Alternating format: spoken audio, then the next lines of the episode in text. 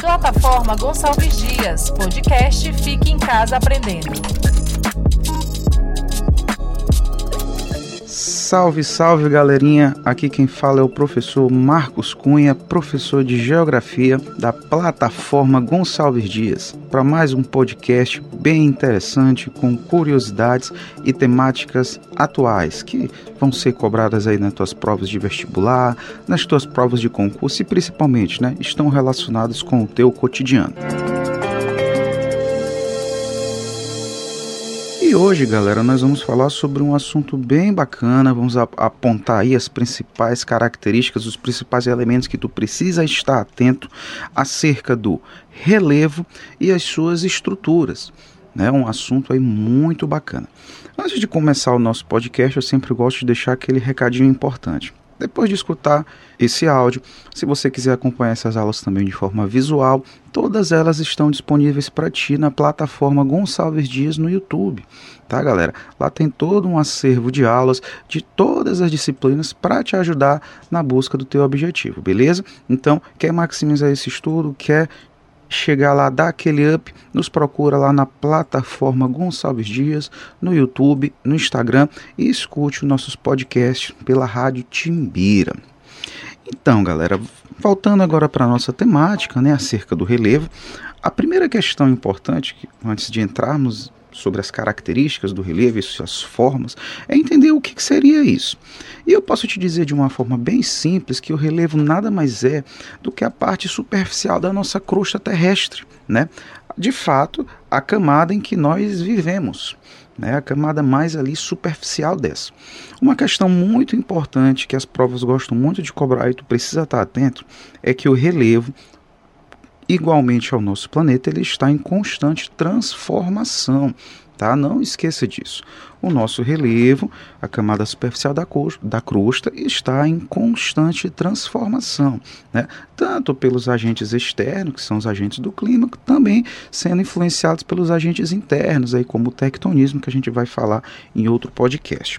Tá? Então, lembra disso: relevo é a camada superficial da crosta, a camada em que nós vivemos, e ela está em constante transformação. Entendendo esse conceito, a gente pode agora falar sobre as principais formas. E eu já sei aí que tu vai lembrar de planaltos, planícies, muito bem, isso de fato são formas de relevo, além de existirem outras, né, como por exemplo serras, chapadas, dentre outras estruturas. Mas quando falamos sobre as principais formas de relevo, nós vamos elencar aí quatro macroformas. Quais são essas quatro formas principais de relevo, Marco?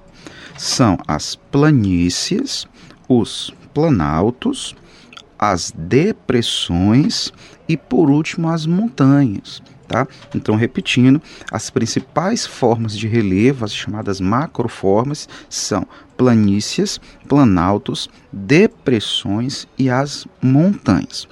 Uma questão muito importante que eu já te alerto é que hoje, quando nós vamos analisar uma estrutura de relevo caracterizá-la, nós não vamos levar em conta simplesmente a altitude, como em um determinado período da nossa história já foi já foi caracterizado assim, né? Até 200 metros era planície, acima de 200 metros era planalto. Hoje a gente não leva em conta apenas a questão da altitude, mas a gente leva em conta principalmente a ação dos agentes erosivos.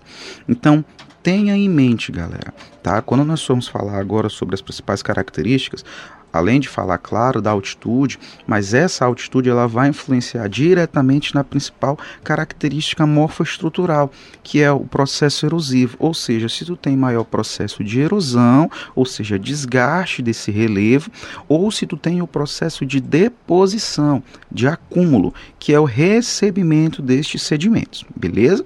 Já já tu vai entender com maior propriedade, vai ficar bem facinho. Então, a primeira estrutura que a gente cita são as planícies, galera, tá? Características gerais das planícies são as estruturas, né, de menores altitudes, beleza, mas que se caracterizam pelo processo de deposição, ou seja, são áreas de acúmulo de sedimentos. Por serem áreas de acúmulo de sedimentos, galera, tá? Tendem a ter sua forma de relevo mais plana. Então, quando tu vai olhar áreas de planície, por exemplo, tu não vai perceber grandes ondulações. Tu vai perceber um relevo mais plano, né, mais uniforme. Por quê? Justamente porque tende a receber esses sedimentos que vão se acumulando nessas localidades. Marcos, esses sedimentos que a planície recebe, que dá essa característica marcante a ela, vem de onde? Vem das outras estruturas, no caso dos planaltos, das depressões, das montanhas, onde predomina o processo de erosão. Tá?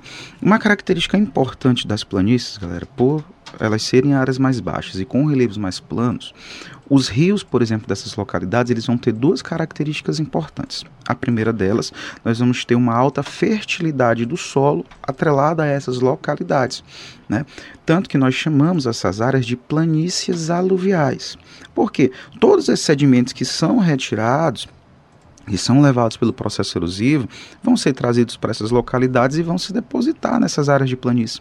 Então, os solos dessas localidades tendem a ser mais férteis. Uma coisa muito importante, que aí puxando um pouquinho para a história, é que tu vai perceber que, por exemplo, as grandes civilizações antigas, como por exemplo a civilização do Egito, da Mesopotâmia, elas estão sempre atreladas a rios e a planícies. Né? Por exemplo, a civilização do Egito Antigo ela tem como principal ela ali de desenvolvimento, o famoso Rio Nilo, né? as planícies aluviais do Rio Nilo, a sociedade da Mesopotâmia, nós vamos ter aí, por exemplo, o rio Tigres e o rio Eufrates. Beleza? Então, na planície, predomina o processo de deposição, logo os solos tendem a ficar mais férteis. Os rios também, por ter menor declividade, eles tendem a fazer curvas. Nós chamamos essas curvas de meandros, tá, galera? Então, vocês podem encontrar a estrutura de rios meandrantes. Bacana? Segunda estrutura são os planaltos. Os planaltos, por sua característica, já vão ser diferentes das planícies, pois já vão ter maiores altitudes, mas principalmente vão ter relevos mais acidentados, onde predomina o processo de erosão, galera. Não esqueça isso. Nas áreas de planalto predomina o processo erosivo. E é por isso que ele vai ter um relevo mais acidentado, mais ondulado, com maiores altitudes. Uma característica importante, galera, dos planaltos é que eles podem ser chamados de área de relevo residual. Por que, Marcos? Residual que vem de resíduo, ou seja, ele foi erodido, mas algumas partes conseguem ainda resistir. Vocês podem encontrar também áreas de planalto chamado como áreas de platô, tá? Muita atenção. Potencial econômico dos planaltos, galera, está diretamente relacionado à geração de energia hidroelétrica, né? onde nós temos rios de áreas de planalto, esses rios tendem a ter maior velocidade, a água ela tem maior poder de vazão. E isso é importante, por exemplo, quando você vai construir uma hidrelétrica, você não precisa fazer uma barragem tão grande porque a água já tem força natural para fazer essas turbinas gerarem. Então, quando se fala em realidade de relevo, tipos de relevo e geração de energia, as áreas mais indicadas são áreas de planalto, beleza? Terceira estrutura, galera, são as áreas de depressão. O que, que são depressões, Marcos, em, em característica de relevo? São áreas limítrofes entre uma área mais alta e uma área mais baixa. Tá? Vocês podem encontrar em livros didáticos como dizendo que depressão é uma área que fica rebaixada ao entorno de sua vizinha. Então, por exemplo, imagine uma área de planalto mais alta, imagine uma área de planície mais baixa. Entre elas, você tem uma área rebaixada ao seu entorno. Isso nós chamamos de depressão. Muita atenção, a depressão ela pode ser dividida em dois tipos: depressões absolutas e depressões relativas. É muito fácil de entender. O que é a depressão relativa, Marcos? É aquela que fica rebaixada em torno da sua área vizinha, mas fica acima do nível do mar, galera. Tá certo? Então, de novo, depressão relativa ela fica rebaixada em torno da sua área vizinha, mas fica acima do nível do mar. Depressão absoluta. Já ouviu falar, por exemplo, nos Países Baixos, na Holanda, por exemplo, que são países que ficam abaixo do nível do mar? Pois é, isso são depressões absolutas. São áreas rebaixadas em relação às suas vizinhas, mas ficam abaixo do nível do mar, galera, tá certo? Isso são as chamadas depressões absolutas. No Brasil, por exemplo, só existem depressões relativas. Muita atenção a isso. E por último, tá? Nós temos as montanhas, que são as maiores altitudes do nosso planeta, tá? Muita atenção. Elas são formadas pelo encontro de placas tectônicas, não esqueça disso, né? Nos limites convergentes e ao se encontrar, elas vão ali, né, gerar essas grandes estruturas que formando o conjunto de montanhas nós chamamos de cordilheiras. Tá? Uma questão muito importante. Tanto na depressão quanto na montanha predomina o processo erosivo. Ou seja, agora sintetizando tudo, em relação ao processo aí morfoclimático, na planície predomina a deposição, ou seja, o acúmulo de sedimentos, enquanto nas áreas de planalto, depressão e montanhas predomina o processo de erosão. Beleza? E galera, para a gente finalizar, vamos situar aqui o relevo brasileiro. Tá? O relevo brasileiro, galera, ele já passou por três classificações. Tá? Mas hoje nós utilizamos a mais atual, que foi feita pelo geógrafo Jurandir Rosa, através do projeto Radam Brasil, no início da década de 90. Tá? E Jurandir Rosa classificou o relevo brasileiro em 28 macroestruturas. Como assim, Marcos? Ele dividiu o relevo brasileiro em 11 áreas de planalto, ou seja, que predomina o processo de erosão, 11 áreas de depressão relativa, onde predomina o processo erosivo, e seis áreas de planície, onde predomina o processo de acumulação de sedimentos. Ou seja, o relevo brasileiro ele é um relevo planáltico depressivo. Nós temos 22 estruturas do nosso relevo que predominam o processo erosivo.